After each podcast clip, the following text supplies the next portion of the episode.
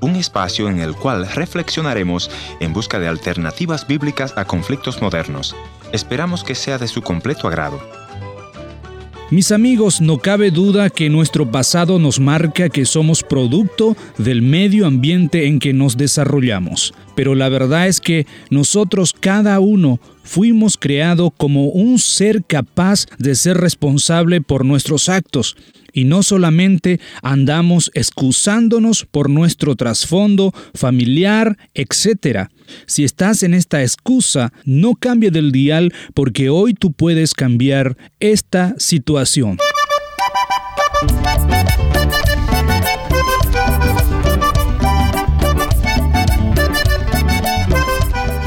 Historia que cambia el corazón. Bienvenido al encuentro de hoy. Soy su amigo Heriberto Ayala y hoy me toca presentarles esta historia de una amiga que conversará con el pastor Ernesto Pinto diciendo no a las drogas y a los rencores del pasado.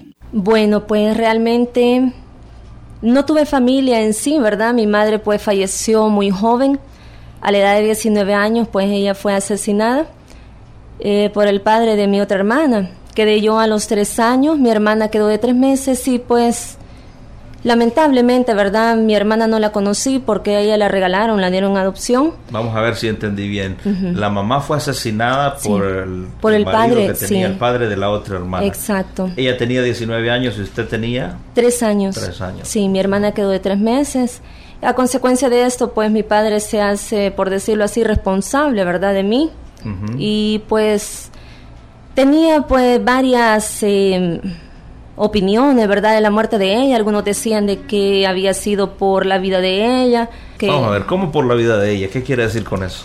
A mí me contaban de que ella tenía una vida, ah, por decirlo así, un poco alegre, ¿verdad? Que le gustaba mucho andar quizás parrandeando, qué sé yo.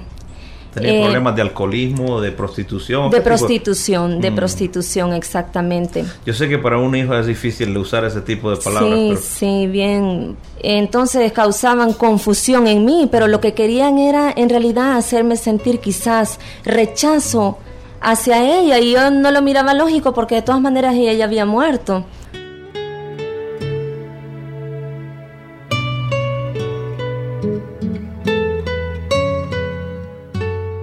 El problema quizás fue que mi padre era muy duro, también de corazón, un hombre muy machista. Entonces, em, pero no había amor, no había comunicación, no había aquello, aquellas palabras que una madre utiliza, ¿verdad? Ay, qué linda mi niña o algo, nunca. Entonces, lo que yo hice, refugiarme en las drogas, que era lo más factible para mí en el aspecto de salir de mi realidad. Escapar de la realidad. Exacto. ¿A qué edad? A los 14 años ya estaba consumiendo, pero solamente consumía marihuana a la edad de 14 años. Ya a los 16 yo ya estaba usando cocaína y vendiéndola también.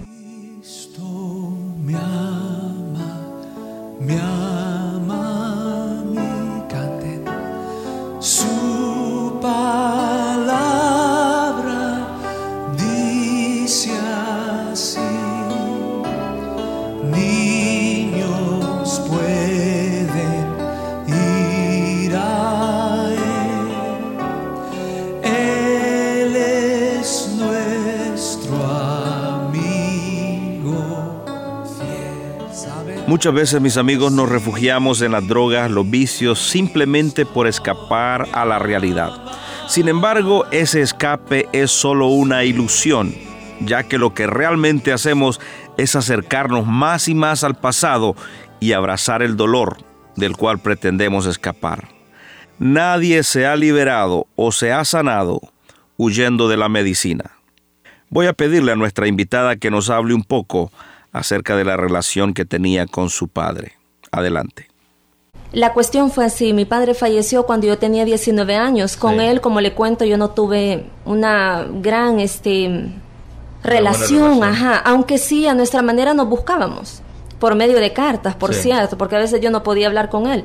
Pero... ¿Y qué le decían las cartas, papá? A él me decían de que le, me hablaba a mí, pero hablaba con Dios y decía, sí, y decía? Señor, tengo una hija que se ha perdido. Es difícil para mm. mí mm. hablar de eso, porque él me quiso ver siempre sana y yo nunca pude lograrlo hasta cierto tiempo. O sea que en las cartas que le enviaba él trataba de hacer una oración a Dios, decir, sí, sí, él clamaba por mí y decía que pues que me quería ver bien, libre. Mm. Aunque él se escudaba de que quizás no me quería. Yo sé que me amaba. Mm. Cuando él falleció fue que yo quizás recapacité. Él falleció cuando yo tenía 19 años. Yo tuve mi primera hija y mi segunda hija siempre usando droga. Y cuando él fallece, me recuerdo que yo dije, Señor, yo no puedo seguir así. Él me quería ver sana. Y quizás si yo fumaba una cantidad, no sé cómo decírselo, pero yo dije, yo voy a bajar la cantidad. No sé cómo, pero yo lo voy a hacer. Niña de cristal, eres el tesoro más preciado de mi corazón. Estás disfrutando de tu programa Encuentro. Yo soy tu amigo Ernesto Pinto y agradeceré que me visites en nuestro portal www.encuentro.ca. Hoy estoy conversando con una joven que nos ha dicho que en busca de sanar el dolor se refugió en las drogas. Me recuerdo que cuando me dejaban en la casa me dejaban encerrada, pero yo llegaba al patio de mi casa y yo me arrodillaba Tenía quizás 12 años cuando yo me recuerdo que me arrodillaba y yo le decía, Señor, sácame de esto. Eh, llévame a otro hogar, o sea, yo necesitaba amor, mm. otro hogar, verme feliz con mi familia. Aún en medio de la droga, del robo, se arrodillaba y decía, Señor, aquí estoy. Sí, yo clamaba. Muy adentro de mí yo sabía que existía un Dios que me podía sacar. Siempre que leo la historia de Cristo, me pongo a pensar con gran emoción en el privilegio que muchos tuvieron de mirar a sus ojos, sus manos sentir. El Señor me mostró a mí, quizás a través de sueños, de que yo era especial. Y Él me dijo que el amor que yo había buscado, el amor que yo necesitaba, Él me lo podía dar y aquel vacío, aquella amargura, aquella tristeza que yo tenía muy adentro de mí, porque ni aún con mi esposo ni mis hijos no lo habían llenado. Él me lo dio. Él definitivamente hizo un cambio radical en mi vida. Me mostró que yo sí podía cambiar y que Él me podía amar a mí para yo también poder amar a las personas que me habían hecho daño.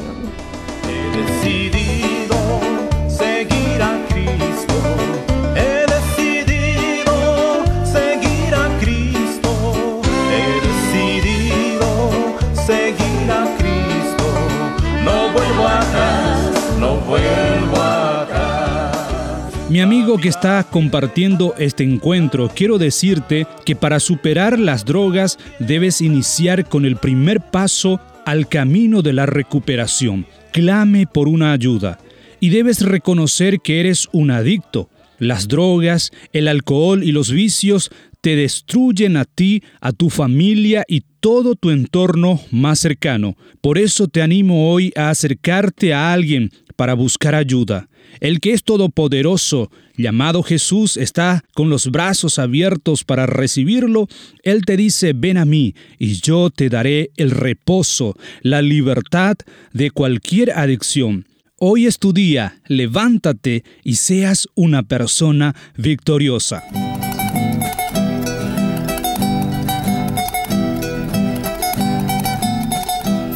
Soy su amigo Heriberto Ayala y en esta segunda parte del encuentro de hoy, el consejero familiar Ernesto Pinto conversará con nuestro amigo Jonathan, quien fue esclavo de las drogas y los vicios. Pues nuestro padre a la edad de los siete años, pues mi padre eh, de un supuesto viaje, pues nos abandonó. No regresó. Nunca regresó. Hizo noche sin mañana, como dicen por allá, ¿no? salió a comprar leche y el pan y, parece que el panadero no le terminó el pan a tiempo. ¿Y qué pasó en tu juventud? Pues eh, aparte pues de mi juventud, pues desde muy joven pues eh, sentía pues un un anhelo, el don pues que Dios creo que siempre me gusta sentir el dor por, por cantar. Ya tengo varios eh, familiares que son cantantes, pero a la misma vez tengo familiares que pues que se hacían la vida más fácil en lo que es pues lo que es la venta de las drogas.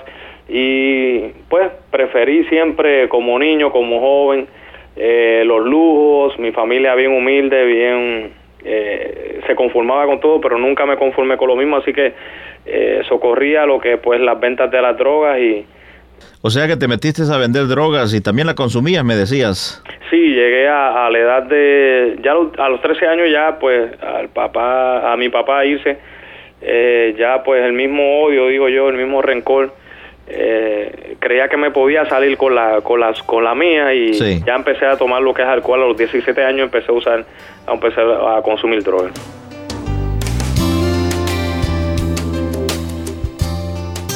eh, al principio no entiende uno que es un vacío ya pues que uno pues está joven eh, uno pues quiere seguir, uno se cree que la vida nunca se va a acabar. A vivir la vida loca, como es en Puerto A vivir la vida loca y no dar...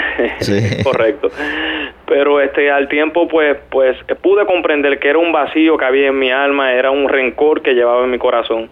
Eh, no le puedo echar la culpa a mi padre porque eh, pensaba yo que era la misma culpabilidad por mi padre que nos había abandonado. Jonathan nos decía que estaba tratando de llenar ese vacío en su corazón con las drogas, con el lujo, las famas. Sin embargo, no lo pudo llenar. ¿Qué es lo que llenó tu vacío, Jonathan? En esto, pues, eh, un día me invitaron en mi trabajo secular, me invitaron a, una reunión unos americanos. Sí. Y pero qué casualidad que la única Biblia que yo tenía era la única Biblia que me había regalado mi abuela, un poquito de polvo. Y y resulta que cuando yo estaba en esa eh, reunión el primer día, ellos me dijeron, bueno, tráete una Biblia porque para, la, para, para que por lo menos vaya leyendo los paisajes. Me impactó porque algo yo sentía en mi corazón y algo yo sentía que él mencionaba eh, siempre eh, el americano y resulta que siempre me dice, cuando yo tuve la experiencia de abrir la Biblia que mi abuela me había regalado, sí. el mismo, lo mismo que él me decía, era lo mismo que mi abuela me había escrito cuando yo tenía siete años. Impresionante, ¿eh? Mm. Impresionante, impactó mi vida, que Jehová iba a estar conmigo y nada me faltará. Y verdaderamente que fue algo impactante, eh, lo que, pues la experiencia que tuve y empecé a llorar solamente como un niño, me, me empecé a quebrantar. Y yo creo que eso fue un impacto, aparte de pues que me rendí al Señor porque sabía que el Señor tenía cuidado de mí. A ti me rindo y obedezco solo a ti. Jesucristo tiene tu esperanza, Jesucristo tiene tu salida, Jesucristo tiene tu vida. Él tiene control de ti, Él te ama sobre todas las cosas, sobre todos los errores. Eh, no importa que uno de los 75% de los matrimonios en lo que es la, en la música, los músicos, pues se han destruido. Si tú estás ahora mismo que que amas a tu pareja y sabes que y quieres estar con ella, no te rindas. El Señor puede restaurar tu matrimonio, puede restaurar tu familia. Ellos te aman y todo, no, no te des vuelta atrás. Gracias por haber sido parte del encuentro de hoy. Le voy a agradecer que me escriba a info.encuentro.ca.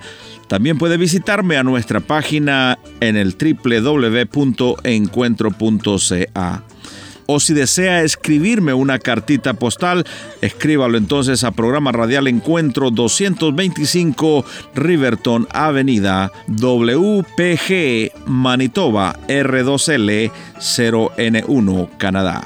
Será hasta nuestro próximo encuentro. Soy tu amigo Ernesto Pinto recordándote que Dios te ama y yo también.